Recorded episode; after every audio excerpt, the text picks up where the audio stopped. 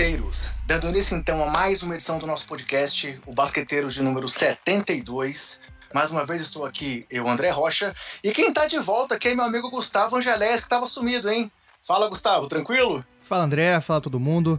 É, nos últimos programas aí eu não tava conseguindo participar, até tava nos bastidores aqui, mas de. De universitário eu não tenho a menor condição de falar nada, então eu resolvi nem aparecer, deixar o Laza brilhar que nem ele brilhou. Mas estamos de volta aí. É isso aí. Depois de olhar para o futuro, na nossa última edição, batendo um papo com o Rodrigo Lazzarini sobre o draft de 2020, nesse mundo louco aí que a gente está em meio a essa pandemia, mais uma vez vamos usar essa nossa intertemporada da NBA para olhar para o passado. E aí, para isso a gente vai, e com isso a gente vai conversar sobre um dos pontos mais marcantes da história, que foi a formação do Dream Team para as Olimpíadas de Barcelona em 1992. E para isso a gente conta com a presença de ninguém mais, ninguém menos que o grande Ricardo Bulgarelli, mais de um ano após sua última passagem aqui pelo Basqueteiros, que foi a nossa prévia dos playoffs de 2019. Muita coisa aconteceu desde lá, mas quem diria, hein, Bulga, que a gente estaria numa situação dessa com você de volta aqui no Basqueteiros, beleza? Olá, André, Gustavo, pessoal do Basqueteiros, obrigado pelo convite. Que isso, né? Já que o assunto é uma volta ao passado, nada melhor do que chamar um velhinho para falar de basquete do passado. É, cara, muito contente de estar aqui novamente com vocês. O assunto é, é, muito relevante. É uma pena que a pandemia tenha atrapalhado tanto uma temporada brilhante como ela estava acontecendo. Mas já já ela volta. Eu tenho certeza que essa reta final de NBA vai pegar fogo e vai ser uma coisa diferente porém emocionante e completamente indefinida, né? Eu acho que isso é o mais legal, é a gente começar a voltar à normalidade. Não vejo a hora tudo voltar ao normal e, e obviamente, lá com um pouco mais é, de antecedência em relação a nós brasileiros, mas que todo mundo possa passar por essa pandemia é, da melhor maneira possível. E eu vou ser obrigado a contar aqui que nos bastidores o Gustavo fez uma piadinha comigo, que a sua presença é muito boa, porque eu não sou o único veterano aqui no podcast de hoje, então. Ele faz muito bullying comigo, viu, Bug? Então hoje vamos nós, juntar nós dois aqui para falar do, do moleque aqui que tá com a gente. É, o Gustavo, pô, nós vamos falar de um assunto que o cara não é nem nascido, né? Então, é, é uma, é uma diferença de idade, a gente tá cada um numa dezena, né? Um no 20, outro no 30, outro no 40, mas vamos seguir que vai ser legal demais. Beleza. Então, galera, aqueles recados gerais antes de entrar no assunto principal do podcast, só para poder não, não deixar de passar isso sempre para vocês. Nosso podcast está sempre nos principais agregadores, Spotify e Deezer, com o nome Basqueteiros. Além disso, estamos nas redes sociais, sempre com o nome Basqueteiros e o nome do usuário, arroba BasqueteirosNBA. E vale sempre lembrar que nosso principal canal de comunicação com vocês é o Twitter, e que também estamos postando em áudio o nosso podcast no YouTube. É, para quem tem mais facilidade de acompanhar pelo YouTube, alguma possibilidade de bloqueio de acesso em trabalho, alguma coisa assim, como já tinham reportado pra gente, estamos colocando sempre no YouTube também. Beleza? Vamos lá, Gustavo, vamos lá, Buga, vamos falar de Dream Team então? Bora.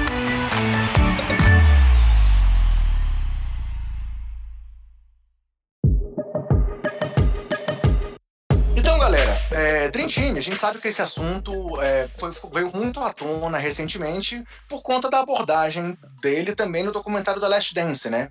Inclusive nós, quando gravamos aqui com o Luiz Araújo do Triple Double sobre o da Last Dance, comentamos um pouco sobre o Team. Porém, a gente entendeu que esse assunto era tão relevante, tão, tão impactante para o mundo do basquete, que ele merecia um episódio especial com um convidado que pudesse discutir isso a fundo com a gente. Então, por isso que nós buscamos o Bulga. E até lembrando aqui, Bulga, quando eu fiz o contato para você, te convidando sobre o Dream Team, eu até brinquei.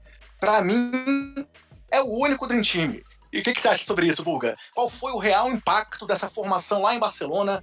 É, a gente sabe que no contexto vivia, vivido pelos Estados Unidos, vinha da derrota para o Brasil no Pan 87, derrota em 88 para a União Soviética na semis, com apenas uma medalha de bronze lá nas Olimpíadas, é, era a primeira vez desde 72 que eles não tinham vencido um, um, ouro olímpico, e aí veio aquela assembleia da FIBA com a votação, possibilitando a entrada, a entrada dos jogadores profissionais, e veio a formação do Dream Team. Então, fala um pouco pra gente sobre esse contexto, sobre esse impacto, e qual, por que realmente tem gente como eu que diz que esse é o verdadeiro e único Dream Team. Cara, é, é uma sequência, assim, o basquetebol sempre foi um, um esporte é, muito relevante para os norte-americanos. E como você destacou, o time vinha de três pancadas em sequência. Né? Começa o Brasil em 87, os Estados Unidos nunca tinham perdido um jogo em casa, perdem um campeonato pan-americano ainda com jogadores é, universitários, mas de altíssimo nível, né? É, tanto que você tem David Robinson, você tem Rex Chapman, você tem jogadores importantes naquela seleção medalha de prata e o Brasil conquistou uma vitória, uma reviravolta incrível no segundo tempo, com o desempenho do Oscar do Marcel, as bolas de três, é, os americanos, os brasileiros pedindo para os americanos responderem na bola de três, eles não tinham esse costume ainda, esse volume é, é, e essa confiança nos arremessos de três pontos, não era todo mundo que chutava de três. Também teve o impacto do David Robinson ter saído com cinco faltas, né? O David Robinson estava fazendo uma, uma partida excepcional mas não tira o mérito do Brasil, que jogou de maneira inteligente, teve um ótimo aproveitamento no segundo tempo. Depois, como você destacou, a Olimpíada de Seul, aí já com. A gente sabe o patamar de uma Olimpíada, e a seleção americana tinha a mesma base do Pan-Americano. Uh, sofreu bastante, porque a União Soviética, ainda unificada, era muito forte, com a presença dos lituanos, né? com o trio Martilhones, Kurtinaitis e Sabonis, principalmente. Você tinha a Iugoslávia unificada muito forte. Então já era um indício de que os, os universitários já não estavam no mesmo, mesmo patamar dos, dos estrangeiros. Né? E tudo termina com. Tem a, Assembleia, mas em 90 também, né? O, eu estava vendo a seleção americana que foi para o Mundial da Argentina, aqui pertinho da gente. Uh, a seleção tinha bons nomes, tinha Alonso Mourning, tinha Kenny Anderson, tinha Billy Owens. Se você for pegar, todos eles bem draftados em, em, pelos altos de draft, caras importantes. Uh, e os Estados Unidos acabam sofrendo de novo né, um revés. O Dream Team, eu, eu, concordo com você, ele tem esse impacto maior por serem os melhores jogadores do momento, ou pelo menos os caras mais conhecidos. Né? Hoje a gente sabe, pela globalização, pela, pela o basquete, que é um dos esportes mais bem jogados em todo o planeta, mais jogados né, por muitos países. É, qualidade em qualquer parte do planeta. É só você ver a quantidade de estrangeiros hoje que, que jogam a NBA. A NBA teve que abrir as portas e, e reconhecer a qualidade é, de jogadores é, em todos os cantos do mundo, não somente americanos. Então, você vê recente o Mundial da China, que se você não vai com um time de ponta de profissionais, você acaba tendo o revés, como teve a pior desempenho no Mundial da China. O pior desempenho tinha sido em Indianápolis, em 2002, onde eu estive presente em loco e vi que o time é, tinham peças importantes, tinham, mas não era a nata do basquetebol, não era o principal pivô da, da geração de 2002, que era o Shaquille O'Neal, por exemplo. O Shaq já tinha jogado em 94, já tinha jogado em 96, então já estava em outro momento, ele já não ia mais ser, é, é, perder suas férias, entre aspas, até porque pô, em 2002 os Lakers conquistavam o tricampeonato, ele não ia, depois de ter jogado a temporada inteira, ter sido tricampeão, vestir a camisa da seleção americana em Indianápolis, entendeu? Então, é, hoje a gente percebe que se você não for com os melhores profissionais, você corre o risco de perder, como aconteceu em Indianápolis e como aconteceu agora na China. Então esse de 92 é muito marcante, por quê? Porque, pô, tá o Michael Jordan, é o maior nome do momento. Era o Magic Johnson, um cara que tinha duelado nos anos 80 contra, com o Larry Bird, né, Boston e Lakers, ali os dois fazendo parte do mesmo time, jogando juntos. E caras que alavancaram a NBA. É, hoje a gente está falando de uma NBA globalizada, uma NBA com, com atuando em mais de 200 países, como nós vimos o David Stern falando no The Last Dance, justamente por quê? Por conta de Jordan, de Bird e Magic no primeiro momento, de Jordan no final dos anos 80, início dos anos 90, e aí de todo mundo consumir o basquete cada vez mais, que já era consumido na antiga Yugoslávia, em Porto Rico, aqui no Brasil, sempre foi o segundo esporte antes da, da, do crescimento do vôlei, que é justamente em 92, com a medalha olímpica, então de ouro. Então, cara, é, é existia qualidade no exterior já, mas não tinha esse intercâmbio com os profissionais. A gente não via tanto espaço da NBA para os estrangeiros. E aí, por isso que esse Dream Team é a data. O que você pode é, é, pode dar uma, uma, uma, uma, reclamada, tipo, por que, que não foi o Isaiah Thomas, por que, que não foi o Dominic Wilkins, por que, que não foi o James Worth, por que, que não foi o Dennis Rodman?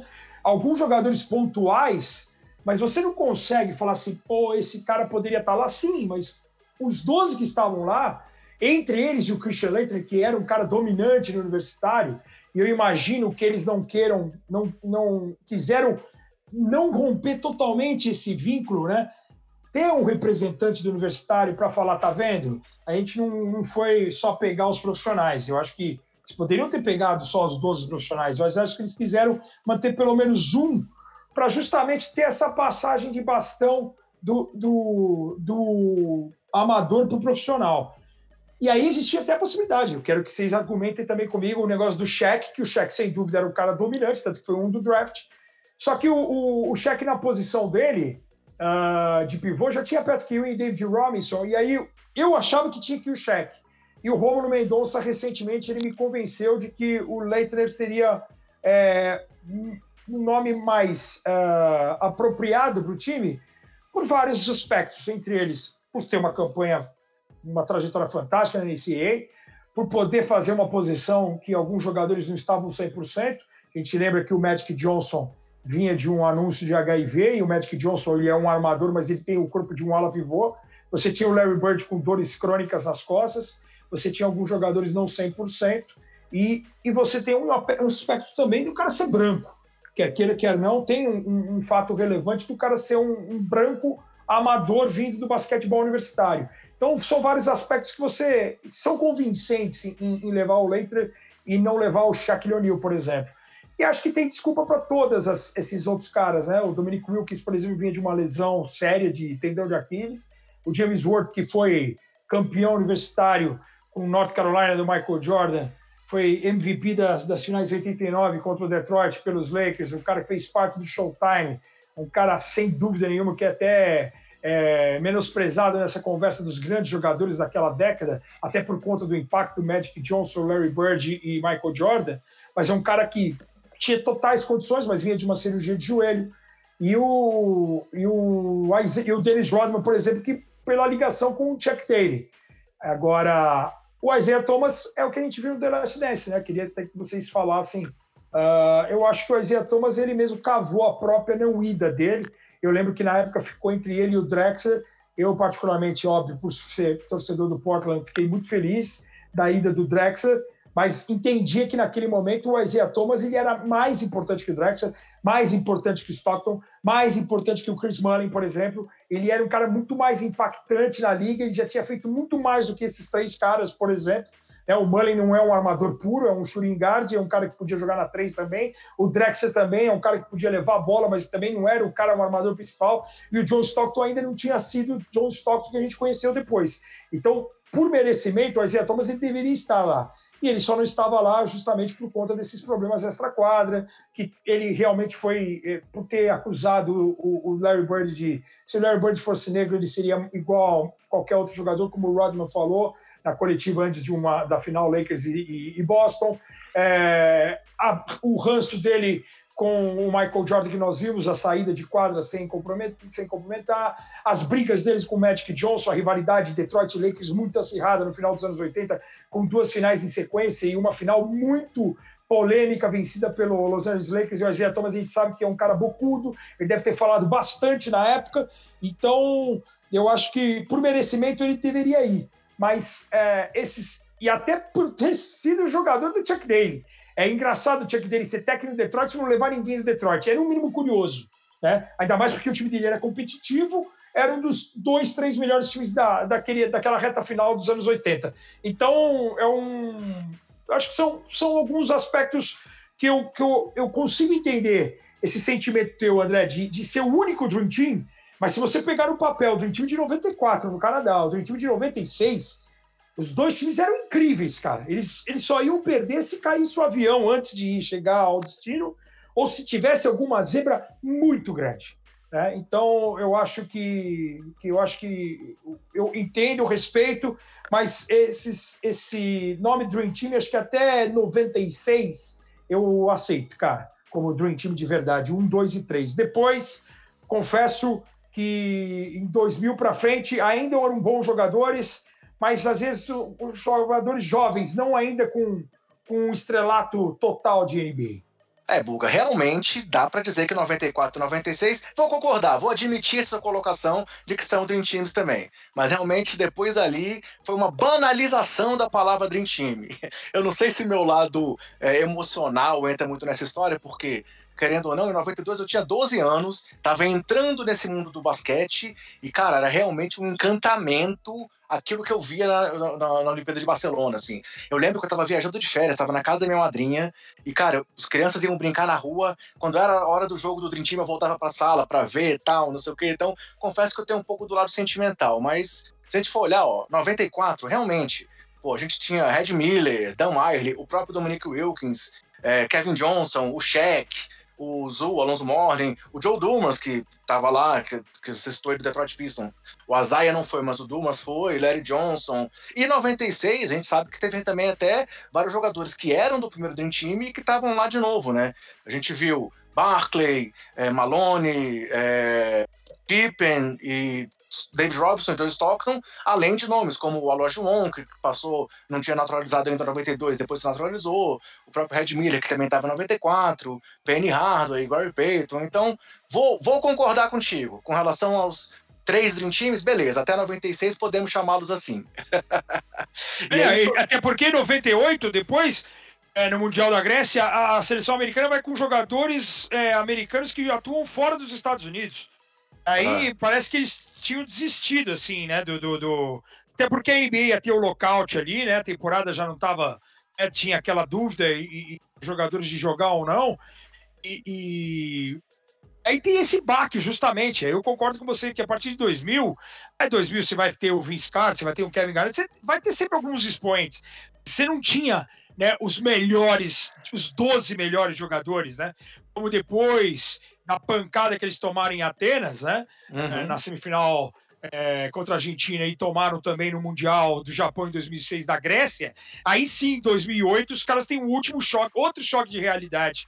É, aí eles vão com um, um, time de Pequim é sacanagem, o um time de Londres é brincadeira aí com Kobe, com LeBron, com, com todo mundo à disposição, com os principais jogadores de verdade. Tem um detalhe: você tem que ir com jogadores de verdade e com os caras a fim de jogar. Sim. Que eu sou adepto, até fugindo um pouco do tema, André e Gustavão. Cara, o, o, o Dream Team de 92, ele ia ser campeão, ele ia ser campeão. Isso é ponto. Ele ia ser campeão. Mas ele teria que jogar sério se a Yugoslávia tivesse unificada, por exemplo.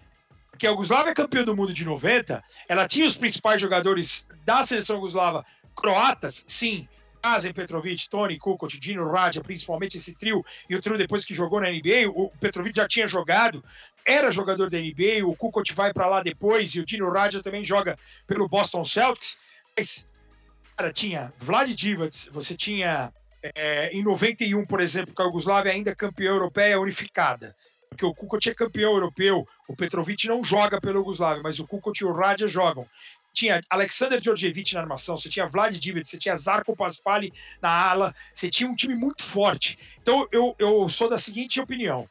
Em 92 tinha Drag Danilovic já jovem, mas um cara de um talento absurdo, tanto que jogou no Miami Heat e foi um dos grandes nomes do basquetebol europeu nos anos 90. Sou da seguinte opinião: se a Yugoslávia está unificada em 92, ou a União Soviética, porque a gente tem Lituânia, bronze e a comunidade dos Estados Independentes que seriam as outras, as outras é, repúblicas soviéticas juntas, né? É, uhum. Rússia, Letônia, Estônia, é, a gente tinha Tikhonenko, a gente tinha Alexander Volkov. O, o Tikhonenko não jogou, mas o Volkov jogou no Atlanta Hawks. Azarevich jogou no Atlanta Hawks, então eram jogadores com capacidade de jogar na NBA. A Lituânia tinha, além do trio que eu já destaquei, Kurtinaitis, é, Martiliones, que jogou no Golden State, é, e Sabonis, que é um dos maiores jogadores da história, você tinha ainda o Arturas Karnissovas, que era o melhor jogador do basquetebol europeu. Então, a União Soviética é unificada, a Yugoslávia é unificada, contra o Dream Team, o Dream Team seria campeão? Seria. Você teria que jogar sério todos os jogos. Não teria aquele atropelo que chamou a atenção do garotão André de 12 anos, você entendeu? claro, Ia claro. ser você imaginar, cara, o, o, o, a final Croácia e Estados Unidos, ela é equilibrada até cinco minutos para acabar o primeiro, quarto, o primeiro tempo. Sim. Final de 96, com a Iugoslávia ainda, e com todos esses caras, com, os, com o Djordjevic, com o só a Iugoslávia, sem a Croácia. Cara, início do segundo tempo, até o Vladimir sair com faltas, ou ficar carregado em faltas, o jogo tava no pau, cara. O jogo tem, o cara que pega o placar final, se eu não me engano, lá, algo em torno de 90 alguma coisa, 60 alguma coisa, 25, 30 pontos de diferença, acho que o jogo foi uma, uma surra. Não foi essa surra, cara. O jogo tava no pau até. O problema é o que é? O atleticismo, profundidade do banco, que eram 12 estrelas do basquetebol profissional. E uhum. do outro lado, você tem uma mescla. Você tem, às vezes, um Paspali em 96, eu lembro o Paspali já trintão, já mais lento. Você tinha um Vlad Divac já com experiência de NBA, mas também já mais lento. O Divac em 96 não era o Vlad Divac do, do vice-campeão da NBA com o Los Angeles Lakers no final dos anos 80 ou início dos anos 90, naquela final Chicago Lakers. Era um Vlad Divac muito mais experiente. Era um cara acostumada a dar pancada, a jogar contra os americanos, mas também de cometer faltas porque era um outro jogo, um outro estilo. Porque o Divac, ele vai ter uma minutagem, aí entra o Lajoão, sai o Lajoão, entra o Robinson, sai o Robinson, entra o Cheque. Olha, olha o é rodízio que ia ter, entendeu? Agora, se você pega a Yugoslávia unificada em 92, a Yugoslávia que era campeã do mundo em 90, com o time completo, os Estados Unidos ganhariam de 10 pontos. Não ganhariam de Quanto foi a final? 32? 32 pontos? Não ganharia de 32, ganharia de 10, 15 e com o Jordan jogando 30 minutos, Barker jogando 30 minutos, eles não iam brincar em quadra como eles brincaram em alguns jogos. É, a gente vê realmente que, que a, a, disparidade era muito grande, né? A gente foi ver isso novamente aí com esse time que você comentou, o Redeem Team, depois, também teve vitórias muito, muito grandes, mas é, é, sem ter essa questão da, da, da, do encantamento que o time de 92 tinha. Daquela questão que você viu os jogadores do lado de quadra tirando foto com os caras, acabando Sim. o jogo e o jogador lá tirando foto com, com, com os jogadores americanos. Então, é, realmente. Durante o jogo. Todo o Durante o jogo, tem, uma é. imagem, tem uma imagem clássica do Carne Solas. Do Solas, Exatamente. Eles são um dos maiores nomes do basquetebol europeu na época. O cara tá deitado no meio da quadra, o jogo tá rolando, ele tá, ele tá tirando foto, exato. Eu é, é demais. e a gente só via na televisão, só via em card. Imagina, nós, cidadãos comuns, e os jogadores também, cara. Sim, cara, sim. Jogar contra os profissionais, o sonho do cara era ter um contrato bom para jogar na Europa, para quem sabe um dia chamar a atenção. E, meu, e a um a cada. Quantos jogadores você tinha na, nos anos 90 estrangeiros é, draftados? Raríssimos. Uhum. Raríssimos. Então, e jogando, e tendo minutagem, né? Então, o próprio Petrovic, que é um dos maiores nomes da história do basquete, ele, ele cansou de ser banco em Portland e ele foi para Nova Jersey para poder ter minutagem e uhum. poder mostrar a sua qualidade. Nós estamos falando dos três maiores jogadores da história. Então, é, era, era difícil, cara. Então, é, esses caras eram é, inalcançáveis até para os jogadores de alto nível. Imagina pra gente. Uhum. Tava do outro lado do mundo assistindo pela televisão, sentado no chão da sala. Imagina você se deliciando com, com as enterradas, com o contra-ataque, com o atleticismo, com a força física, com, com velocidade, com toco, com a cada momento uma jogada melhor que a outra. Era uma coisa surreal, né? E em toda a Olimpíada, na verdade, né? Tanto que eles não foram pra Vila Olímpica, a gente vê aquelas cenas deles andando na rua e, e a, o mundo em volta deles alucinado. Então, realmente, o impacto era muito grande. Mas tem outros três aspectos que você trouxe na sua fala que eu queria aprofundar mais um pouco também. Você agora até citou aí essa questão de 98, é, da questão do lockout, que o time estava é, formado com um time é, de jogadores fora dos Estados Unidos por conta disso. E agora tem essa situação também que a gente está vivendo agora, né? A gente viu os Estados Unidos também sendo atropelados, como você falou na sua fala inicial, indo muito mal, com a pior campanha da história no Mundial é, da China, e aí temos a Olimpíada pela frente. E aí a expectativa era que mais uma vez houvesse essa mobilização dos jogadores, LeBron em quadra, jogadores de maior renome em quadra, e temos essa situação da pandemia, em que a próxima temporada está prevista para começar em dezembro, pode ser que ela seja encurtada, justamente para não coincidir com os Jogos Olímpicos, mas também podemos viver uma situação parecida, né, de que os Estados Unidos não sabe que time que ele vai levar, talvez, sabe, vamos ver como é que vai ser a volta da NBA, como vai acontecer, mas pode ser que a gente viva uma situação parecida por conta desse, desse cenário mundial, né? Bem, acho. Acho que, é, assim, eles estão numa uma situação bem delicada, né? Que eles precisam mostrar resposta imediata. Se a gente tivesse é, corrido de forma normal a temporada, se ela já tivesse terminado, o campeão sendo A, B ou C, e a próxima temporada começando em outubro, você pode ter certeza, podia ter certeza absoluta. Que os caras estariam lá, né? Estariam lá com um time muito forte. E estariam uhum. sempre os melhores. Estaria até Stephen Curry, James Harden, Damian Lillard, LeBron James, o próprio Kevin Durant é, é, Leonardo da, da sua lesão. E os 12 melhores jogadores. Você pode ter certeza absoluta. Uhum. Com, essa, com essa pandemia, com essa mudança de calendário, uma, uma situação completamente é, inusitada e emergente, emergencial que todo mundo vivendo, e eles não sabem nem o, o como você destacou, existe a possibilidade de começar dia 1 de dezembro com uma temporada normal, existe a possibilidade de começar dia 25 de dezembro com uma temporada mais curta, ou até mesmo em janeiro uma temporada mais curta precisa ver o impacto da USA Basketball em cima da NBA nesse momento, o quanto a NBA vai poder, vai querer ajudar para os Estados Unidos voltarem a, a serem é, a, a, a, potência, é o número um do mundo no, no, no quesito, num, num, campeonato tão importante como os Jogos Olímpicos, é porque a, que o time seja ruim, o time que foi para o Mundial, mas é um time jovem. É um uhum. time jovem, e aí você, com dia sim, dia não, e jogos valendo muito, você acaba tendo alguns jogadores é, não conseguem suportar uma pressão, a, a, importância, a relevância de você vestir a camisa de uma seleção americana. Então você tem agora um Greg Popovich, que é um cara que, que é muito competitivo. Então você pode ter certeza que a seleção americana está num dilema.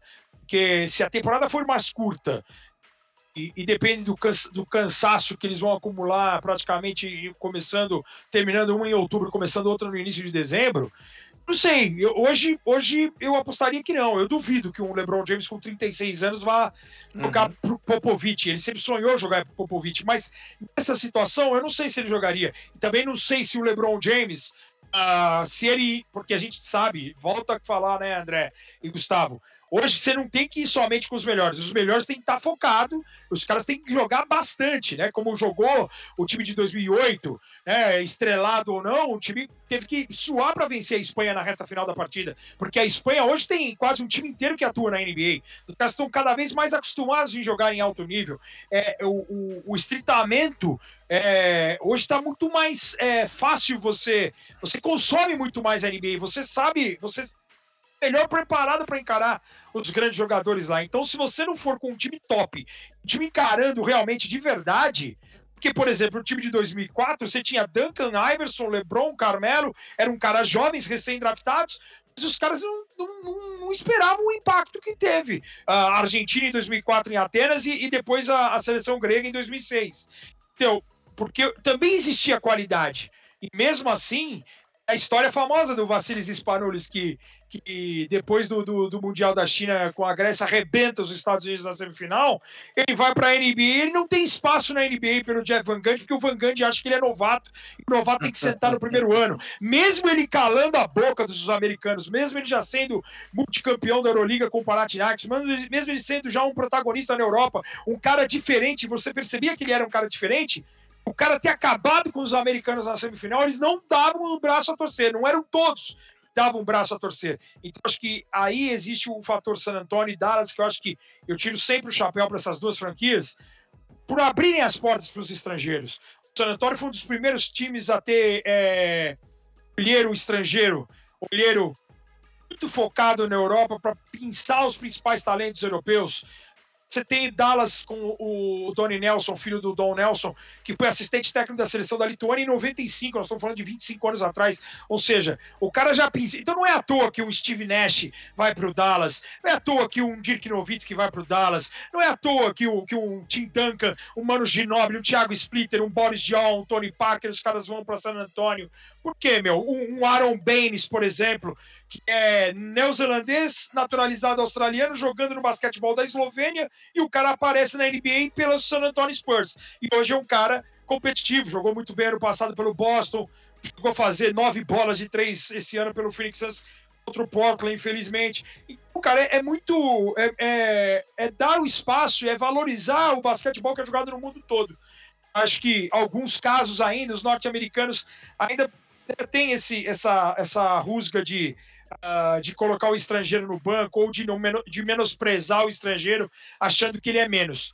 O Kadontic no seu um do draft é um dos maiores absurdos da história. É interessante isso que o Buga falou da vontade, que parece que essa vontade da seleção americana com as competições ela vem em ciclos, né? Porque a gente tem os ciclos que o time vai, leva os melhores jogadores, e aí o, o, interesse cai, leva times ruins, toma uma porrada, e aí volta, né? Foi isso que aconteceu. Levou o Dream Team, aí levou várias seleções boas para chegar ali em 2004, 2006 apanhar, aí 2008 em Pequim levou time bom, 2012 levou time bom, 2016 levou time bom, e aí agora no Mundial do ano passado é, acabou apanhando de novo. Eu acho engraçado que eu tive no, na final do basquete olímpico de 2016. E era nítido que os caras não estavam afim de estar tá lá. Inclusive, eles estavam mais afim de estar tá, é, com as primas que eles tiveram em Copacabana na semana anterior, porque teve isso aqui no Rio de Janeiro. A galera tava mais afim de curtir a cidade do que de jogar. Mas mesmo assim, foi um jogo fácil, os caras deitaram e, e não, não, não precisou de muito esforço para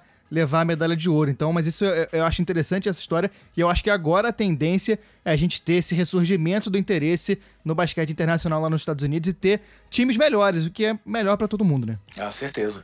É, Bulga, outros dois aspectos que você citou aí que eu queria trazer é sobre a formação do time, né? Você falou tanto a questão do Leitner quanto a questão da não presença do Isaiah, entre outros nomes. Então, a gente sabe que lá em 91, em setembro, primeiro foram divulgados os 10 primeiros nomes do Dream Team, que foram Magic Johnson, Charles Barkley, Cal Malone, John Stockton, Patrick Ewing, David Robinson, Larry Bird, Chris Mullin, Scottie Pippen e Michael Jordan.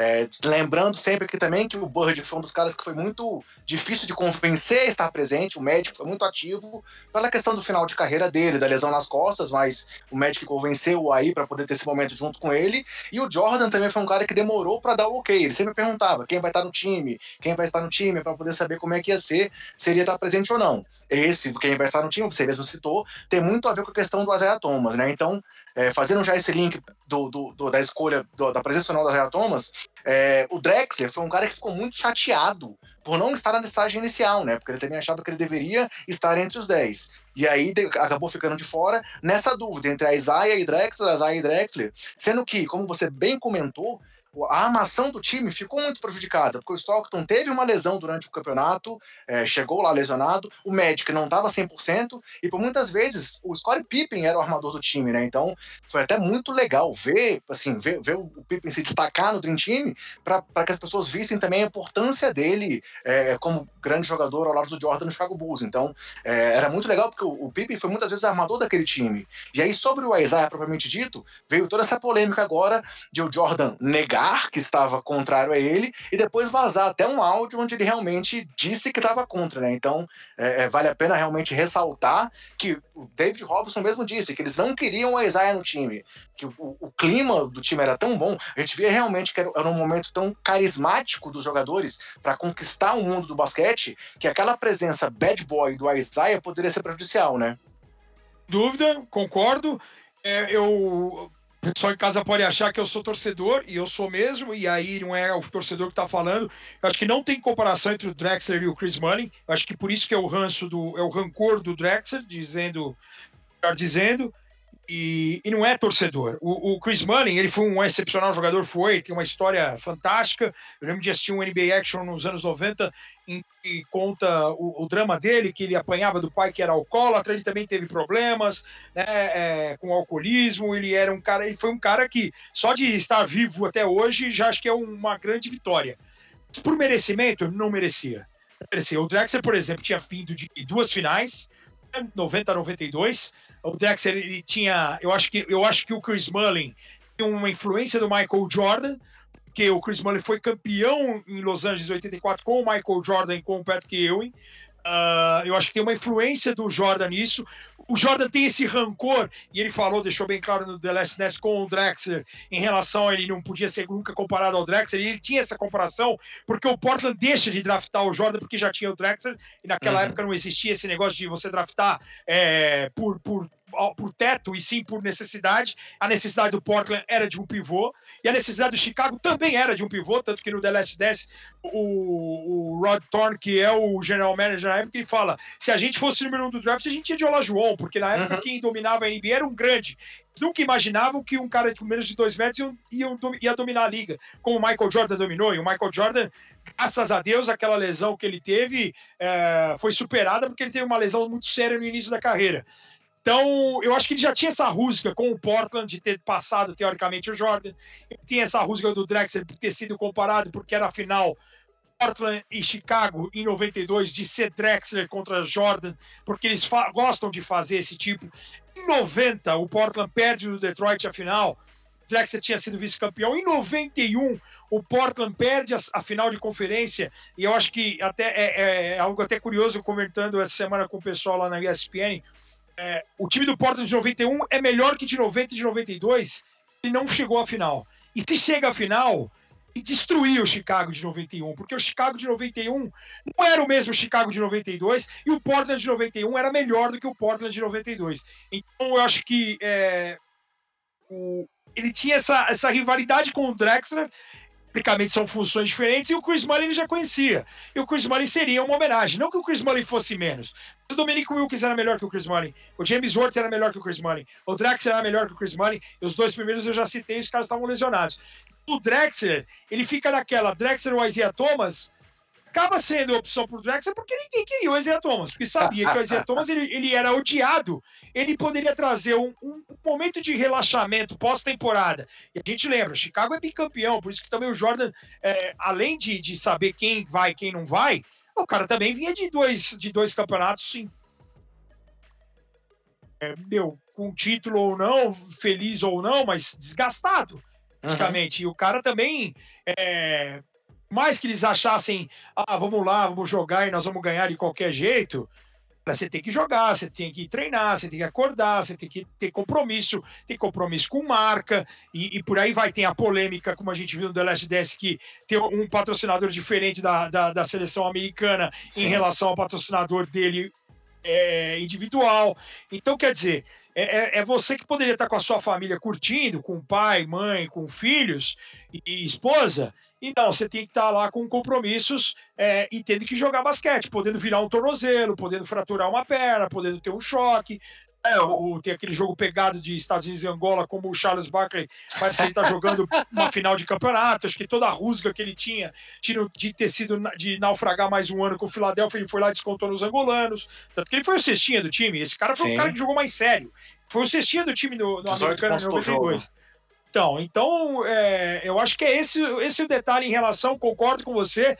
E o, e o, e o Drexler tem razão de não estar no lugar do Chris Money, por exemplo era muito mais relevante, carreira dele, era muito mais relevante naquele momento para a NBA do que o Chris Money. E o Chris Money está garantido entre os 10. Acho que o que chocou o Drexler foi isso. Porque parece que o Drexler só foi porque o Isaiah Thomas não queriam ele. Uhum. E se o Isaiah Thomas quis, se quisesse o Isaiah Thomas, o Isaiah Thomas ia no lugar do John Stockton. Porque o uhum. John Stockton, ele tem a lesão ali na frente, como você destacou, e quando ele teve a lesão, ele poderia ter sido cortado e ter trazido Sim. um outro armador, e ele não foi trazido. Então eles, o Stockton falou assim: ah, Buga, mas o Stockton é o líder de assistência e roubos de bola da NBA depois.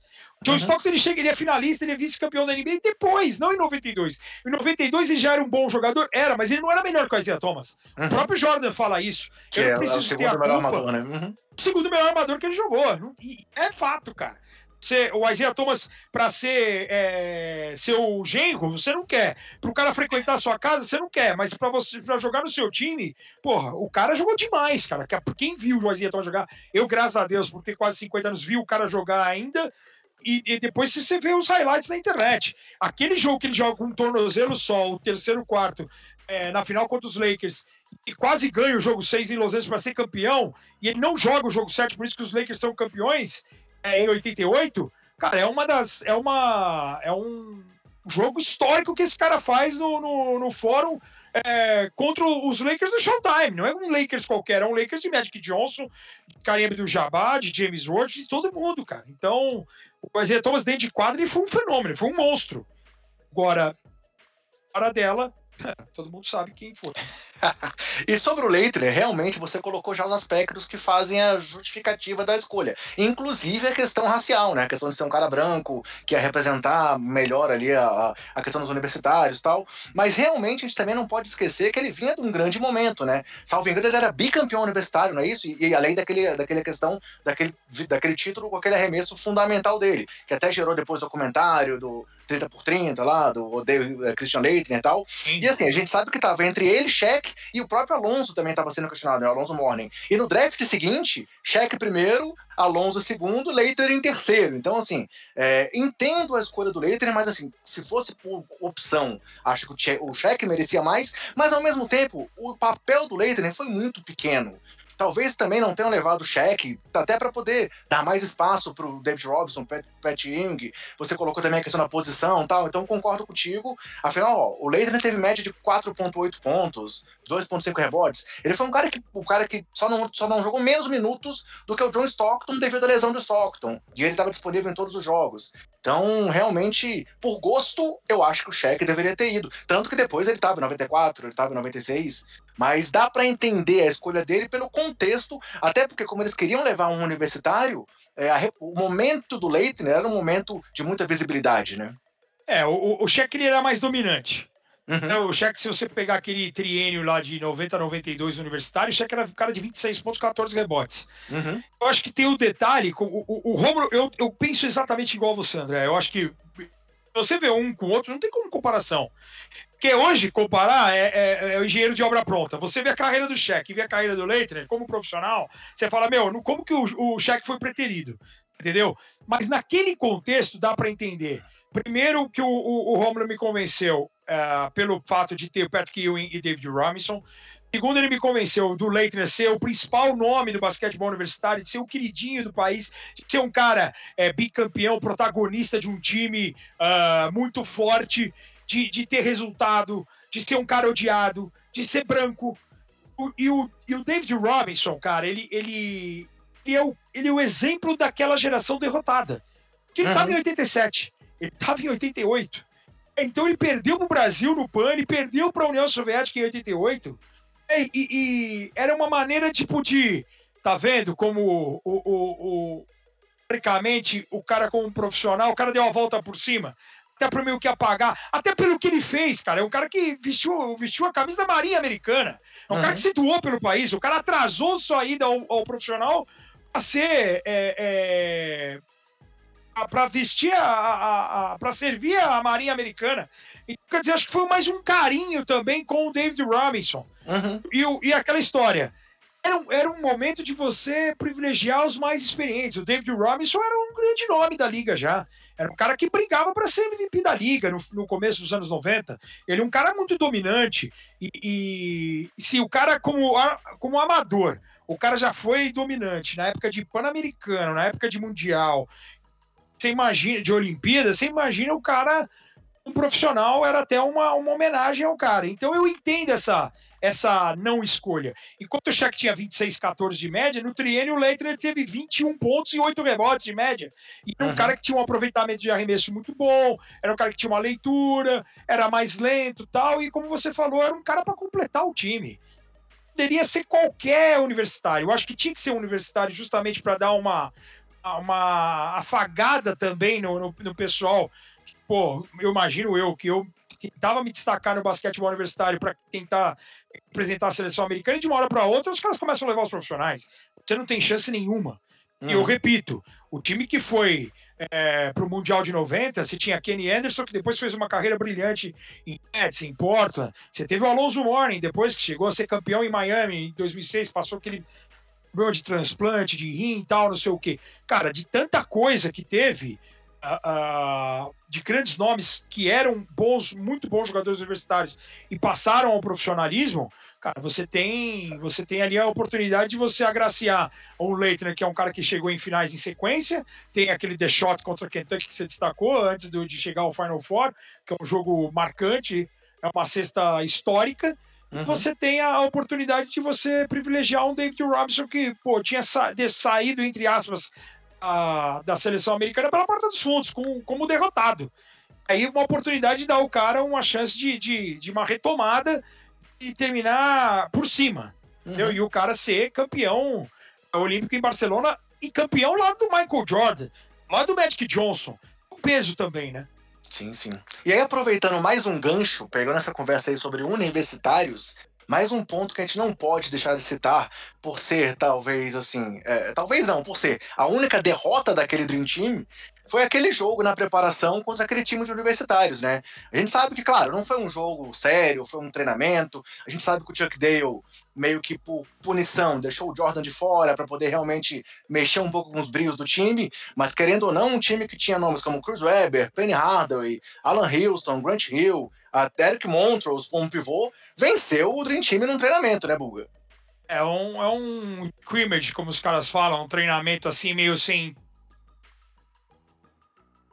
a gente disse que o, o, o Chuck Daly ele, ele queria mesmo que o time perdesse, uhum. até para eles terem a noção de que qualquer time num dia ruim pode perder, independente da qualidade individual, independente da, do nome que está jogando.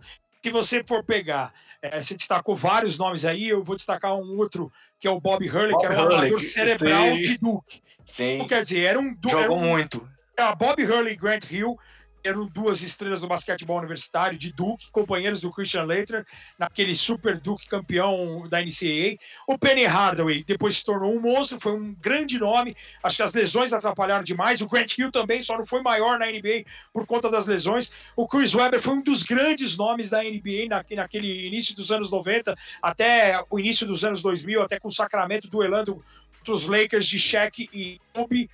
Uh, o Alan Houston foi um jogador fantástico. O Eric Montrose era tinha um impacto muito grande em North Carolina, mas na NBA ele não rendeu a mesma coisa. O próprio Bob Hurley não, não rendeu, porque ele teve uma lesão séria, teve alguns problemas também extra-quadra, e, mas se tornou hoje um grande treinador. Então, é, é existia qualidade, existia, mas eu acho que o, o dele ele foi perfeito na, na montagem ali, as imagens são bem interessantes que acho que mexeu com os caras, entendeu? Porque eu imagino a quantidade de ego. A, a, o, eu acho que o scrimmage melhor é justamente o time do Jordan contra o time do Magic, que dizem que é o maior jogo da história, por conta da rivalidade de não querer perder, de, de essa pressão, e do Michael Jordan. É, o, o, próprio Michael Jordan deixa muito claro isso no The Last Dance, no, a partir do momento que ele fala que queria ser tri seguido, porque o Bird e o Magic Johnson não foram tri consecutivos. Então. Era uma passagem de bastão ali, né? É, nem, o Isaiah, né? nem o Isaiah Thomas, né? Porque o Isaiah Thomas foi bi 89 uhum. 90. Quer dizer, ele, ele, tinha esse, esse rancor e, e, e, o Jordan, a gente sabe o quanto ele era é, é, falastrão, o quanto ele pegava pesado. Não duvido dele, mesmo jogando numa brincadeirinha ali, e de fazer, ó, daqui a bola, eu vou fazer na sua cara e não sei o que, papapá. E aí o jogo se torna muito sério. Mas eu acho que essa, essa derrota aí, eu, eu nem, como, nem conto. Mas porque ela serviu, ela serviu justamente como combustível para mostrar para os caras, tá vendo? É até para dar uma. uma né, você, você, eu, pô, você sabe, né, André? Você jogou, não sei se o Gustavo jogou, mas você aprende muito mais nas derrotas do que nas vitórias, cara. Então você, você perder da maneira como perder para os backs. Você vê o highlight, tem alguns highlights do, do, desse jogo na internet. Você vê uma dunk atrás da outra do Chris Webber e os caras correndo como se estivesse correndo atrás de um prato de comida. E os caras estão alucinados. E o Bob Hurley tinha uma visão absurda. É para você valorizar, mostrar que independente de, de, de nacionalidade de, de idade, de falta de experiência ou não, existe qualidade em muitos jogadores. Acho que é isso que o Chuck dele quis se preparar. Falou assim, meu, tem bobo, cara. O Oscar não acabou com a gente, matando 40 e tantos pontos em 87. Ah, mas agora é o Dream Team. Sim, mas tem que jogar sério, tem que marcar o Oscar. É só ver o que o Pipe marcou o Oscar em 96. Uhum. É, porque sabia que o Oscar era um, era um cara que poderia atrapalhar os Estados Unidos na pontuação.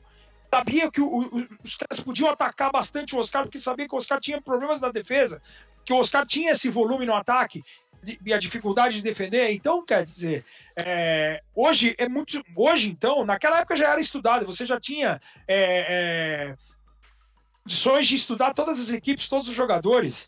Imagina hoje, então, né?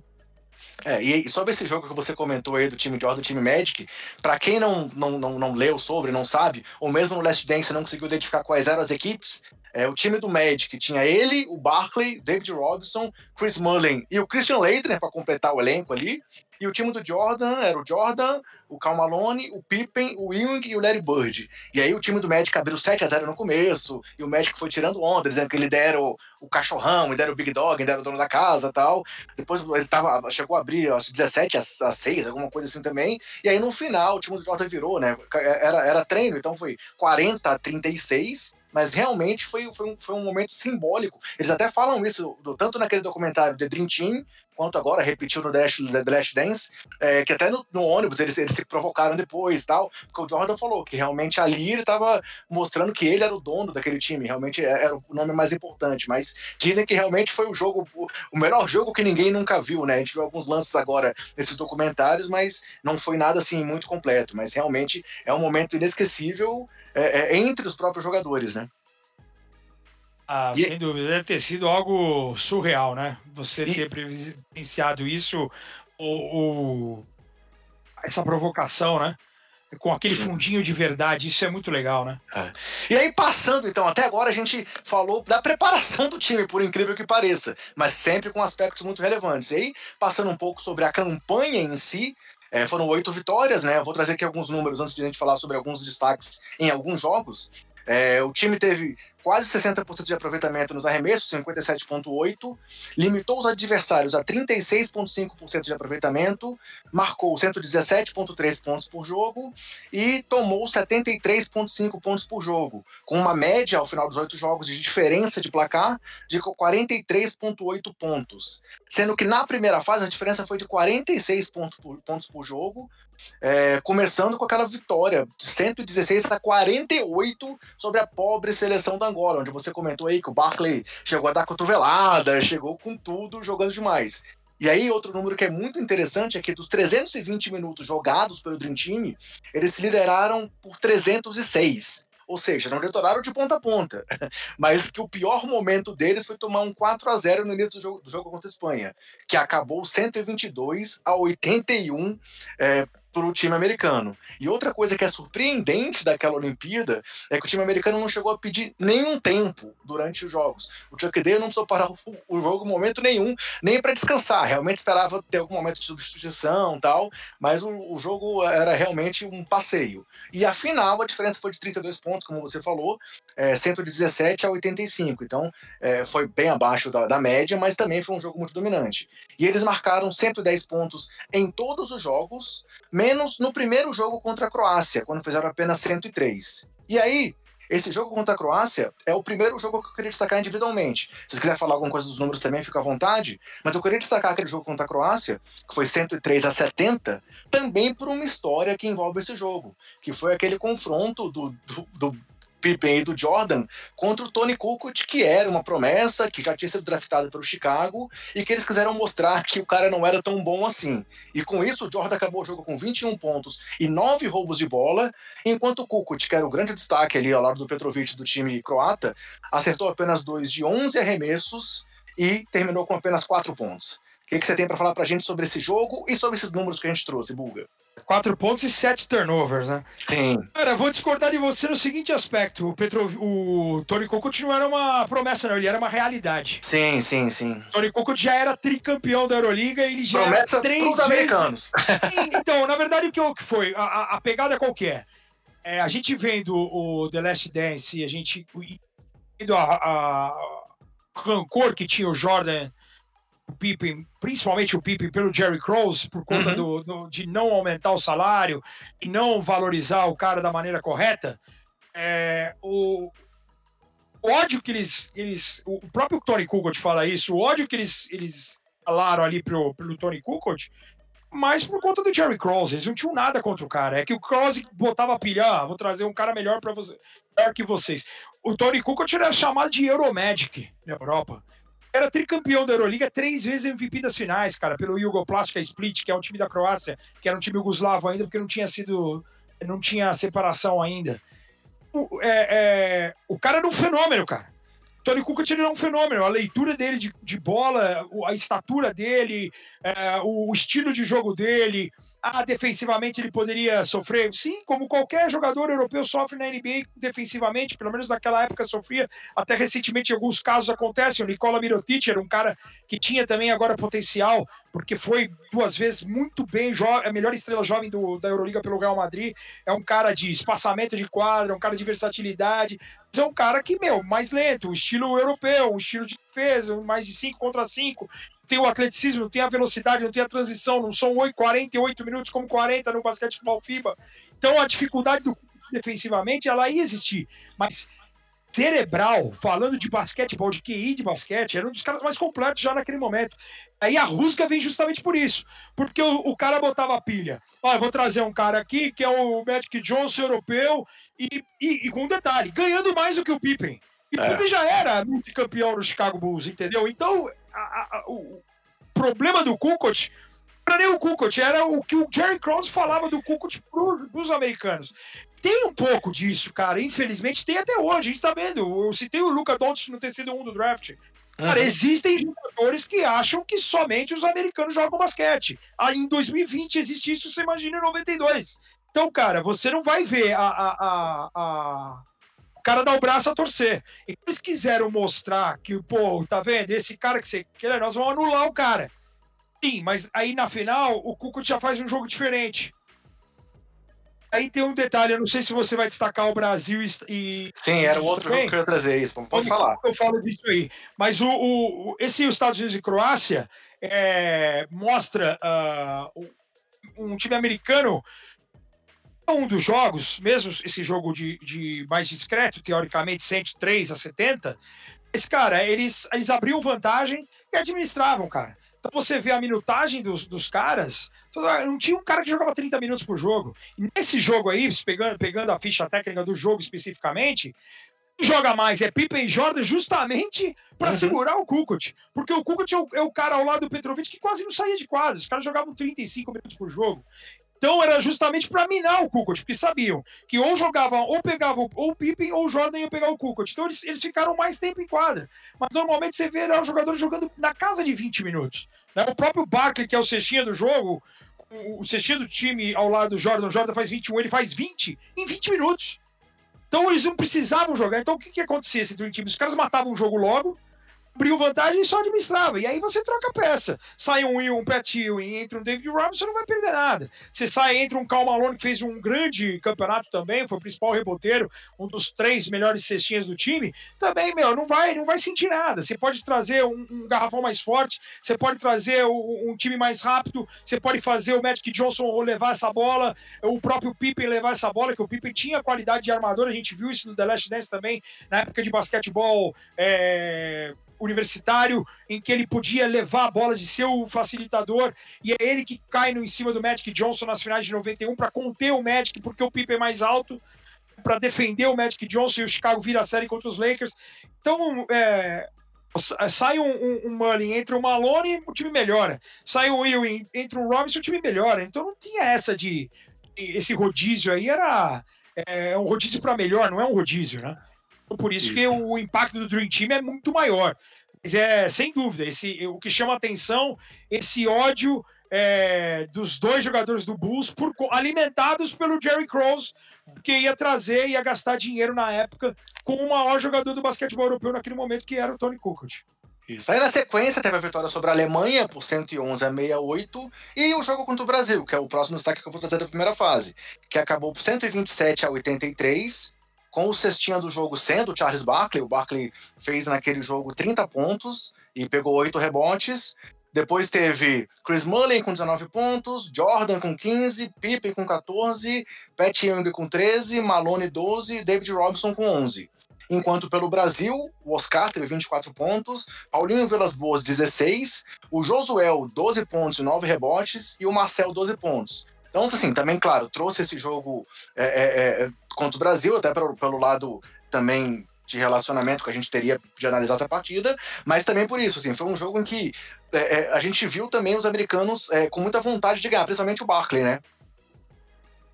É, o time. O, o, o, que eu gosto de destacar muito falar, ah, o Brasil foi o time que mais fez pontos. Foi o time que mais sofreu pontos. então, isso é bobagem. Viu uma supremacia americana absurda uh, em todos os jogos. Sim. Uhum.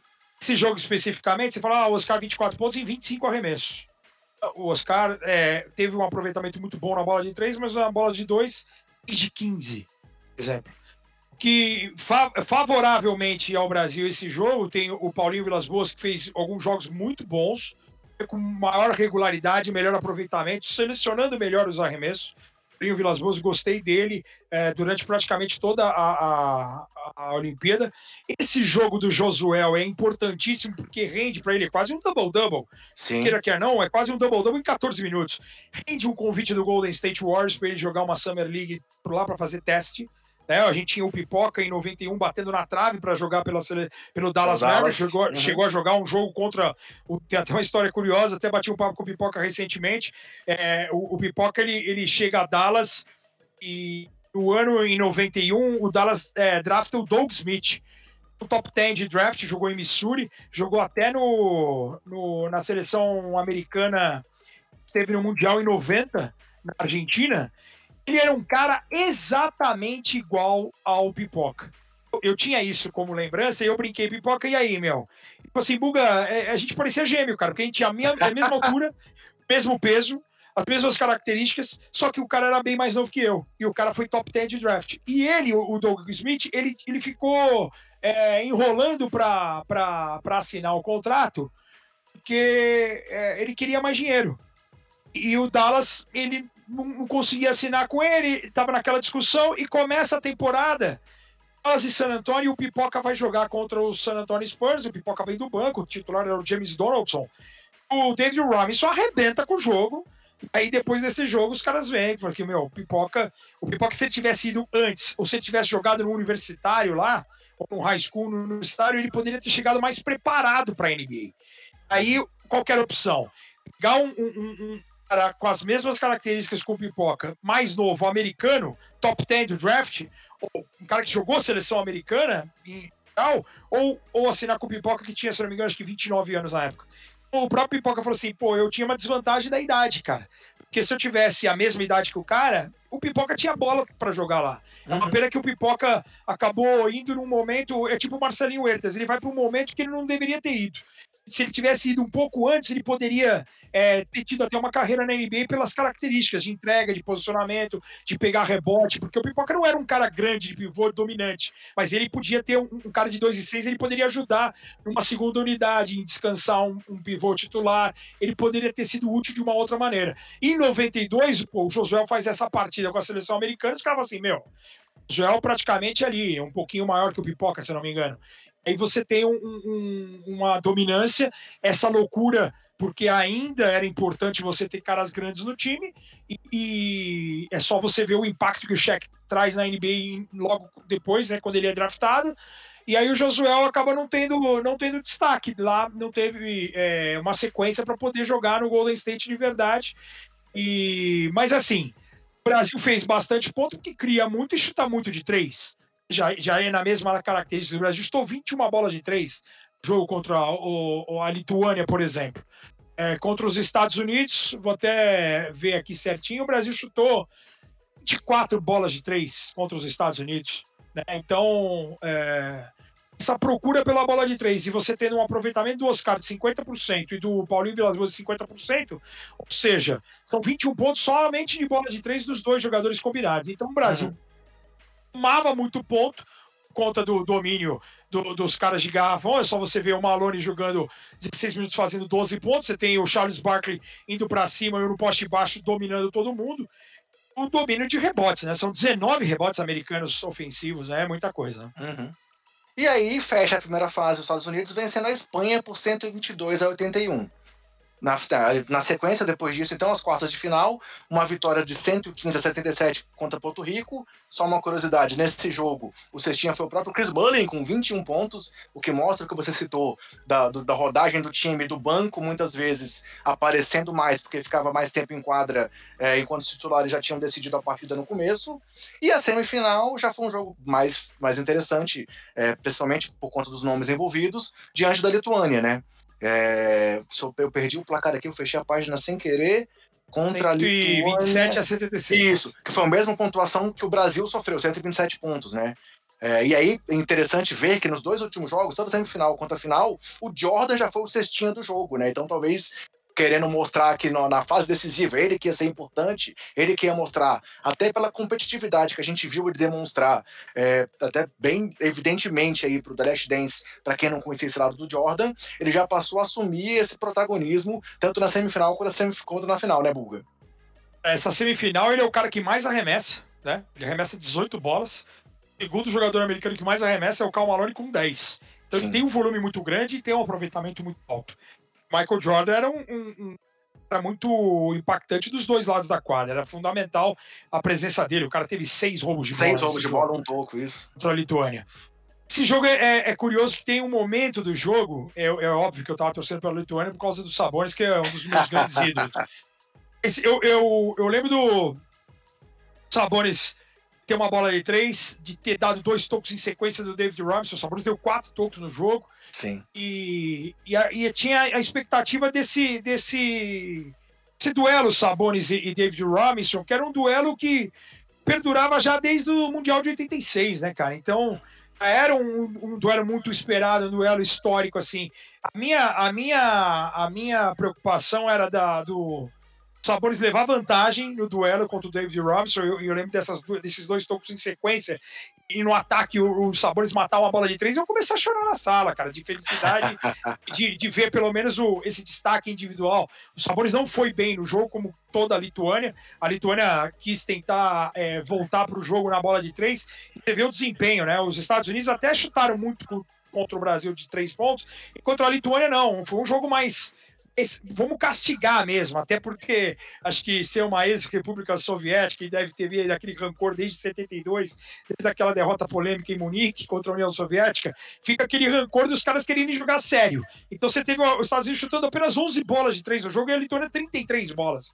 Então é um, é um domínio absurdo, é uma supremacia, é o dobro de assistências, é uma aula, é um massacre realmente e, mas eu gostei, tem esse detalhe aí que chama atenção, até que é curioso, que eu nunca falei, mas de, de, de ter, pô, de ter ido às lágrimas com as duas jogadas em sequência ali do Sabonis, é uma bola de três, depois ele volta, ele dá dois toques no Robinson, depois ele desce de novo, se não me engano, ele mata mais uma bola de dois. Eu falei, pô, o cara, e o cara jogando com todas as lesões porque tinha aquele amor, né? Tem também, eu não sei se você chegou a ver, tem o The Other Dream Team, já assistiu esse sim, documentário? Sim, já. É sobre a Lituânia. E aí é um negócio muito legal, porque o Sabores é um cara que chega na NBA nos anos 90 com um histórico de lesões. Eu tenho um, de, um, de um documentário lituano você tem a imagem de uma das cirurgias de tendão de Aquiles dos Sabones. Ele tinha várias cirurgias de tornozelo, de tendão de Aquiles, então ele era um cara baleado mesmo baleado, era um cara de 2,20 que chamava muita atenção de chutar em fora, de querer, de ter uma inteligência no passe, pô. E o cara é seleção de novato da NBA no meio dos anos 90. É um cara que se tivesse ido para a NBA no meio dos anos 80, ele teria tido um outro impacto. Então o Sabonis ele é um representante é, verdade disso que a gente bateu na tecla durante todo o programa, de não ser valorizado, ou por conta da União Soviética, no caso, de ter tido a Guerra Fria, de ter a rivalidade, é, o, o, o boicote da seleção americana em Moscou, depois o boicote da seleção soviética em Los Angeles em 84, ele foi prejudicada, a ida dele foi prejudicada à NBA porque ele seria um, um cara de muito impacto até porque era dominada pelos gigantes e o cara era um cara muito inteligente. É só ver o que o Olajuwon, inteligente, 10 centímetros a menos que o Sabonis e o que, que ele fez na liga, né? Então, é, eu acho que também tinha esse, esse um pouquinho dessa rusga é, da, pela antiga União Soviética, por isso que esses caras jogaram muito sério contra a Lituânia e foi uma avalanche mesmo, como você destacou, André. É, o Sabonis acabou com 4 de 17, né, mas realmente todo o time lituano ficou muito mal nos arremessos, acabando com 34% de aproveitamento, o que mostrava também esse domínio defensivo do time americano, né? E aí veio a final, a final contra a Croácia, o segundo duelo contra a Croácia na competição, com o placar final. Parei que meu computador travou de novo, ele tá me boicotando aqui, eu perdi o placar. 117 a 85. É, o Petrovic foi o cestinha do jogo com 24 pontos. E pelo lado americano, é, o Geno Hadia 23, o Kukoc 16. Nesse jogo o Kukoc já teve uma atuação muito melhor, né? 16 pontos, 5 rebotes, 9 assistências, acertando 5 de 9 nos arremessos e 3 de 5 nas bolas de 3. Enquanto para o lado americano, o Jordan foi mais uma vez o cestinha, com 22 pontos, Barkley 17, Ewing 15, Pippen 12 pontos e 4 assistências, Magic 11 pontos e 6 assistências, Mullin 11 pontos e Drexler 10 pontos. Então, claro, foi mais um jogo de domínio. Você já comentou sobre a questão de até certo ponto o jogo ia meio equilibrado, depois o time acabava sobrando. Mas realmente foi uma final é, é para ninguém contestar o resultado e a vitória americana, né, Buga? É, não, não tem como você ter o mesmo nível por 40 minutos contra uma seleção desse porte. Você tem o que é destacado, pelo menos pelo lado croata, aproveitamento de quadra das três estrelas, né? Trovic na casa ali de 47% nos arremessos, Tony Kukoc de 55% e arremessando menos, ou seja, tendo selecionando melhor os arremessos e jogando mais coletivamente, errando menos. Nove assistências é um número muito significativo, e a metade das assistências do time dele tinha um cara que é um armador, um cara não é um armador puro. Você tem o Dino Radia fazendo uma partidaça, né? 10 de 17, tendo volume, tendo rebote de ataque, tendo. Uh, encarando de frente um garrafão pesado americano e tanto que rende para ele um convite ao, ao Boston Celtics. Boston Celtics, sim. Stoiko Vrankovic, é, é, que era um pivô que depois chegou a atuar também na NBA. O Zantabak é, jogou pouco, vou jogando. O Houston Rockets foi campeão, reserva do Olajuwon. Uhum. Você tinha o Vladimir Perasovic, que depois virou um grande treinador no basquetebol europeu, basquetebol espanhol principalmente. O Arizan Comazete também era um grande jogador. Ainda pouco minutagem, porque Petrovic, Radia e, e Kukoc quase não saíam de quadro. Do outro lado, de novo, né? Você tem o Michael Jordan, o cara com maior volume de jogo, 16 arremessos e acertando 10 bolas. Né? 22 pontos é. em 23 minutos. Exato. Então, quer dizer, são sete jogadores com pelo menos 10 pontos. Então, uma, uma, uma, um equilíbrio nos arremessos. Ninguém chutou mais do que 10 bolas. O David Robinson, o Pat Ewing chutou 10 bolas e o, e o Jordan 16. O restante tudo abaixo de 9 bolas, né? O aproveitamento do Charles Barkley também próxima sexta era absurdo. Então, estado normal, falta a frisar. O americano seria favorito contra qualquer adversário, André e Gustavo. A Yugoslávia unificada, com se você botar Djordjevic, é, Danilovic, Divac, Paspali e, e tinha um, até um esloveno, se não me engano, era, era Zitovic. Se você botasse esses cinco, porque a gente lembra que é, é, aí somente a Croácia, a gente tem Sérvia, a gente tem Bósnia, a gente tem Montenegro, a gente tem Macedônia, né? a gente tem outros, outras, outras é, repúblicas né, é, iugoslavas que poderiam ajudar, contribuir. Eslovênia, então a gente poderia contribuir com, com, com um time mais competitivo. Eu acho que os Estados Unidos seriam os favoritos ainda, eles teriam que jogar bola. Essa minutagem controlada de 23 minutos, 25, só o, o Magic jogou 29 minutos. Esses caras vão ter que jogar todo mundo mais de 30 e jogar sério para poder ganhar de 10, 12 pontos. Só para citar, você citou do aproveitamento do Barkley, ele acabou a Olimpíada com aproveitamento, de 71% nos arremessos. E por incrível que pareça, 87 nas bolas de três, porque ele arremessou oito bolas durante a Olimpíada e acertou sete. Mas realmente a, o domínio físico do time americano era algo que era inquestionável. E aí, nesse ponto, a vontade que o Barkley demonstrava de que realmente está querendo mostrar que ele tinha que estar tá ali, sabe? Ele foi um nome um pouco questionado pelas questões de polêmica, ele foi polêmico lá também durante as entrevistas, com, com aquela frase contra Angola, a gente comentou sobre Angola lá atrás, mas que ele disse que não conhecia ninguém, só sabia que eles estavam enrolados é um momento clássico também. E aí, depois da final, você já citou também, teve a questão da polêmica do uniforme do Jordan, né? Ele escondendo com a bandeira americana de uma forma muito inteligente, dizendo que estava realmente ali com a bandeira para escolher o patrocinador. E aí, Gustavo, você tá por aí, cara? Alguma coisa que você queira acrescentar ou perguntar depois dessa nossa passada aqui sobre toda a campanha americana? Cara, não, né? É... Acho que não tem nem o que falar. É mais uma aula que a gente tem aqui, a galera mais da minha idade vai ter um, mais uma aula sobre isso. Eu acho que esse, esse time é realmente um time impressionante. Eu acho que hum, talvez tenha tido na história dos esportes coletivos poucos times como esse, né? Talvez a seleção brasileira de 70, que ganhou a Copa do Mundo. É...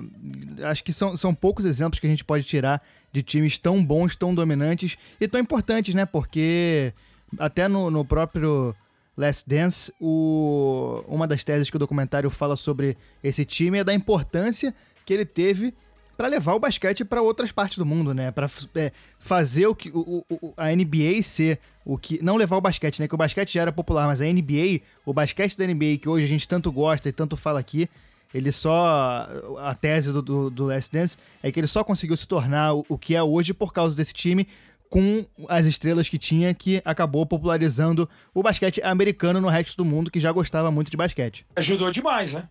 Se eu for pensar, sem dúvida, a presença dos caras, imaginar que esses caras milionários é, atravessassem o mundo para ir jogar uma Olimpíada na Espanha é, e, e, causar esse impacto. É, se alguém não conhecia a NBA em 92, é, acabou conhecendo. Esse, eu acho que sem dúvida ela veio num o momento principal da NBA, justamente com a chegada, a mudança, né?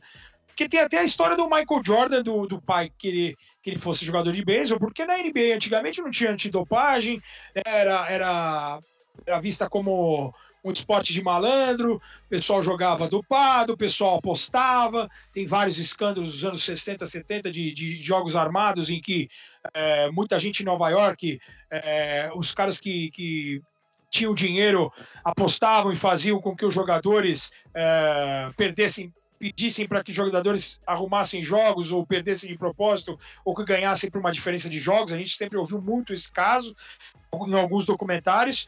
Então, chegada do Magic Johnson e do Larry Bird, essa rivalidade fantástica de um negro com um branco, é, de um cara vindo do interior, bem sucedido, como o Bird, um malandrão californiano, entre aspas, que o cara veio de Michigan, mas, pô, se, se taca numa cidade onde todo mundo quer, quer brilhar, que é Hollywood ali, que é Los Angeles, que é a Califórnia.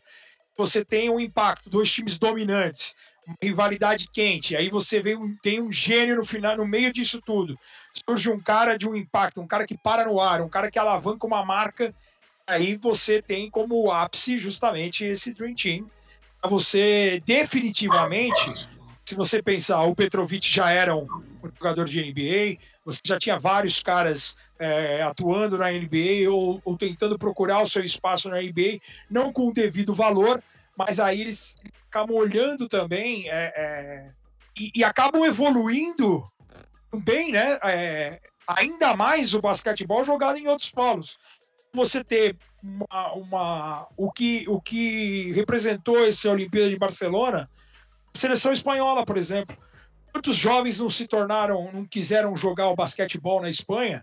A Espanha se torna uma liga forte, competitiva, ainda mais com mais investimento e com qualidade, e, o, e a própria seleção espanhola se desenvolve tanto, tanto que para duelar com a seleção americana depois de tanto tempo, cara, por conta de uma presença do Dream Team. É, é, um, é um impacto que tem diretamente na evolução do basquete na Espanha.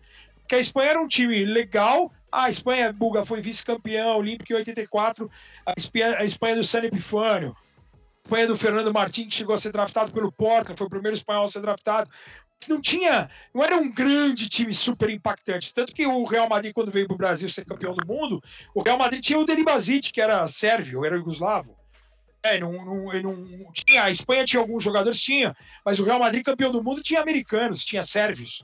O Corbalan, que era espanhol, mas tinham vários jogadores é, de outras nacionalidades. Então, isso ajudou a, a, fomentar o basquetebol espanhol e também as outras equipes, cara. Como evoluiu o basquetebol italiano, o francês, o grego, que já era muito forte.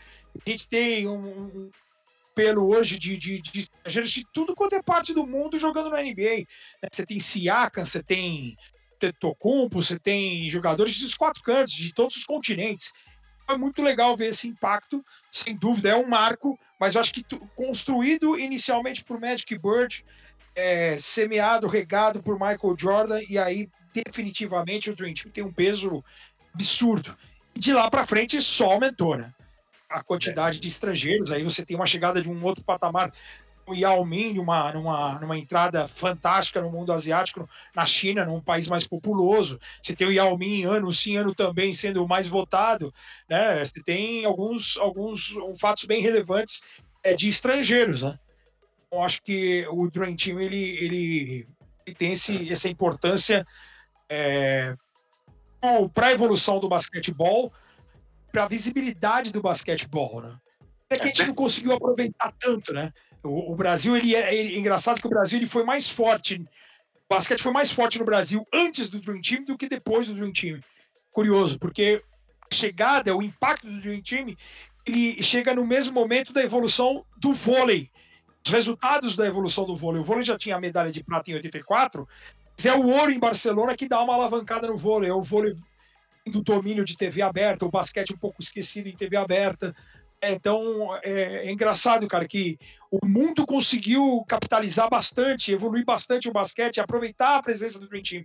O Brasil, acho que por conta da. acabou tendo o basquete meio ofuscado conta da evolução do vôlei e dos resultados que o vôlei acabou trazendo em, em diversos anos em sequência e até hoje traz, né? Porque o vôlei, quer queira, quer não, é atual campeão olímpico masculino.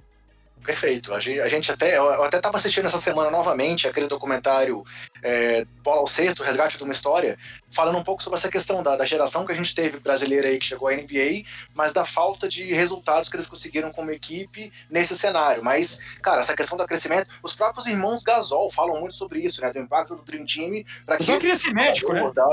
Gasol Pau queria ser médico. Sim, sim.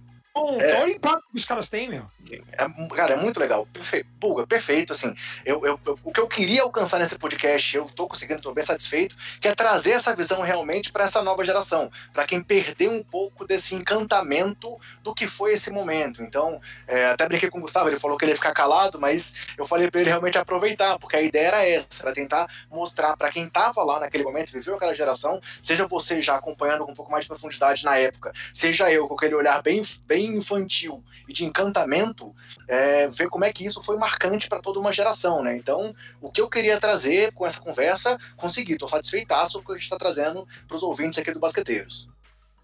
Muito, muito legal e é um. Até que de sugestão vale você trazer o pessoal, muita gente que é apaixonada pelo basquetebol é, europeu, e vale, é, vale é, deixar de, de, de aviso para vocês aí dos basqueteiros, a voltar a falar dessa, dessa da importância dessa Iugoslávia, do fundamento, como é feito, uh, até tentar, quem sabe, entrevistar o Alexander Petrovic, que é o técnico da seleção, que é croata, que é irmão do Drazen, uhum. um dos grandes nomes da história, para contar um pouco dessa história de como que é o basquetebol num país tão pequeno como a Croácia ou uma Sérvia, o quanto eles trabalham bem o fundamento desde sempre, desde o início, e por isso que hoje existem é, o time é tão competitivo, como seleção, qualquer uma das equipes, né? Porque a, a, a Iugoslávia sozinha era competitiva demais ela se separa em várias. Então você tem a Eslovênia, atual campeã europeia, você tem a Sérvia, é vice-campeã olímpica. É, em 2016 tinha sido vice-campeão do mundo em 2014. Você tem uma Croácia com muitos jogadores atuando na NBA. Então você tem pelo menos três equipes hoje com muitos jogadores de muita qualidade, muito fundamento. Você tem o Jokic, um cara voa com uma leitura absurda, um cara com quase 6, 7 assistências por partida. Então, é essa, essa importância dessa geração, da seleção Yugoslávia, Yugoslava, da, da, do basquetebol jogado lá e também na União Soviética, que são dois assuntos bem legais para você, vocês, dos basqueteiros, é, trazerem para o seu público para contar um pouquinho justamente disso aí. Tentar entender o porquê, trazer alguém de peso aí do basquete brasileiro que possa ter vivido nessa época, nesse, nesse pós-92, uhum. e tentar compreender o porquê. Se, se realmente os resultados do vôlei ofuscaram o basquete brasileiro, o que faltou o Brasil é, continuar sendo. Porque o Brasil, André Gustavo, eu sou, do, eu sou de uma época em que o Brasil ele no mínimo era quinto colocado. Uhum, ele, uhum. Começava, ele começava com uma, uma das quatro maiores forças. E era quinto porque às vezes tinha um, um, percalço, em algum, algum descuido em uma derrota inesperada para uma Espanha, para uma Austrália, para Porto Rico, para algum, algum resultado assim inesperado, em que o Brasil caía do top 4. Eu vivi com o basquete de Brasil, Estados Unidos, Yugoslávia e União Soviética eram as quatro potências do esporte. E a gente acabou perdendo muito isso. Então, é um outro assunto que vocês devem discutir aí com, com o público de vocês, com os convidados, para tentar entender, compreender, com alguém do, do, do da geração mesmo de, de, de, de jogadores, de comissão, comissões técnicas, de técnicos, alguém daquele momento pós-92 ou pós-96, digamos assim, que é, que é a despedida do Oscar em, em Atlanta, o Brasil ele só volta para a Olimpíada em Londres. É justamente esse, essa lacuna de 96 a 2012. O que, que aconteceu? Porque o Brasil até conseguiu ter, em um determinado momento, muitos jogadores na NBA, mas nenhum com relevância. Uhum. Alguns, quando tinham relevância, o, o, time não chegava, que era o caso do Nenê. Aí, por exemplo, o Varejão teve um destaque em 2007, vice-campeão com Cleveland, e depois na reta final de carreira voltou às finais. Você teve o Thiago Splitter, mas indo na contramão, né? Porque o Thiago Splitter ele é um gênio no basquetebol europeu, ele é seleção da Euroliga, ele é campeão e MVP da Liga Espanhola. Ele vem num outro momento para a NBA, com um momento muito mais solidado. O Varejão mesmo também, ele vem como campeão da Euroliga pelo Barcelona para atuar na NBA. Então, essa lacuna de 96 a 2012 eu ainda procuro uma resposta é, de verdade, o que pode ter acontecido, onde nós falhamos.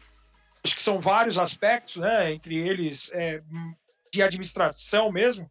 É, onde nós falhamos para a gente não ter aproveitado é, de verdade a evolução ou essa influência do Dream Team é, como teve no mundo todo. Perfeito. Gustavo, ó, dever de casa pra gente. Vamos atrás dessa próxima pauta aí. Acho que a dica do Bulga tá ótima, hein? Beleza, então assim, Bulga, a gente queria fechar esse podcast agora. A, gente, a, ideia é que ele fosse realmente um tema mais atemporal, mas eu quero trazer dois assuntos de encerramento só para a gente poder comentar o momento. Da gente, a gente já comentou lá no começo sobre o momento da volta da NBA, mas, assim, duas notícias que a gente teve recentes foi a confirmação da aposentadoria do Vince Carter, né? Após 22 temporadas, a gente pretende fazer um episódio só sobre o Carter depois, mas é, só para citar para a galera que a gente realmente está trazendo a notícia confirmando que ele realmente aposentou. E o resultado dos primeiros testes divulgados do totalizador de testes dos atletas para a volta da NBA, né? Onde 5% dos jogadores, 16 dos 320, testaram positivo para o Covid-19. Então, são dois assuntos que eu queria só trazer como pauta aqui. Se vocês quiserem comentar alguma coisa, Borg e Gustavo, fica à vontade, mas eu quis trazer mais como informação. Alguma coisa que vocês querem acrescentar sobre esses dois assuntos? Não. Não, só o Jokic pegando o Covid do Djokovic, né? Que eles estiveram juntos lá, um passou pro outro, tá cheio de tenista contaminado. Sei lá, eu tô, tô, tô com um passo atrás com essa volta da NBA aí, mas esse vai ser tema mais pra frente. Beleza. Ah, eu, eu, eu, eu, vou destacar o Vince Carter, cara. Eu... Para, para, para, para, para! Para tudo aí! Para, para, para tudo. Parou. Parou. Mandei parar. Seguinte. É, a Bulga foi fazer um destaque final sobre o Vince Carter e acabou que deu um depoimento super emocionante sobre a relação dele com o Vince Carter, a importância desse jogador incrível para a carreira dele. E a gente resolveu segurar essa declaração, esse depoimento e jogar pro programa da semana que vem, que a gente vai falar sobre o Vince Carter, vai passar por toda a carreira dele aí. E aí vai ficar pra semana que vem. É, então dei uma de John Kleber aqui, apareci para dar esse recado e agora eu já estou enrolando. É, vamos agora para o encerramento. Queria só mais uma vez agradecer a sua presença. A gente sempre brinca aqui que você é o nosso padrinho, foi o primeiro convidado que topou participar com a gente lá atrás, no começo do projeto, e sempre está disponível quando a gente procura para gravar programas excelentes como esse de hoje. Então, queria te agradecer mais uma vez pela presença, Bulgar. Isso, cara. André, Gustavo, obrigado aí pelo carinho. Desculpa é, estar é, tão distante do que foi a primeira vez. Pô, vocês vão ter sempre um espaço comigo, sempre que der, que quando não dá mesmo, não tem jeito. Mas é, sempre que possível, sempre que possível, eu vou estar aqui para ajudar vocês, para parabenizar vocês, porque é mais falando de basquete, gente que ama basquete, isso é o mais importante. Qualquer que seja a geração, pode ser um molecão como o Gustavo, pode ser você um trintão, um quarentão como eu. O importante é divulgar o basquete para todas as idades e sabe um dia a gente possa voltar a aproveitar melhor os resultados, a gente como seleção, o basquetebol brasileiro no todo, não somente o masculino, principalmente o feminino, a gente não pode esquecer nunca das meninas e Sim. de esperar resultados melhores, dias melhores. Cada um possa fazer a sua parte. Eu acho que é isso, cara. De grande para vocês, obrigado, sucesso aos basqueteiros. Beleza, galera. Então é isso aí. Agradeço a todos por mais uma vez pela audiência. Se cuidem, cuidem dos seus, cuidem do próximo e até mais.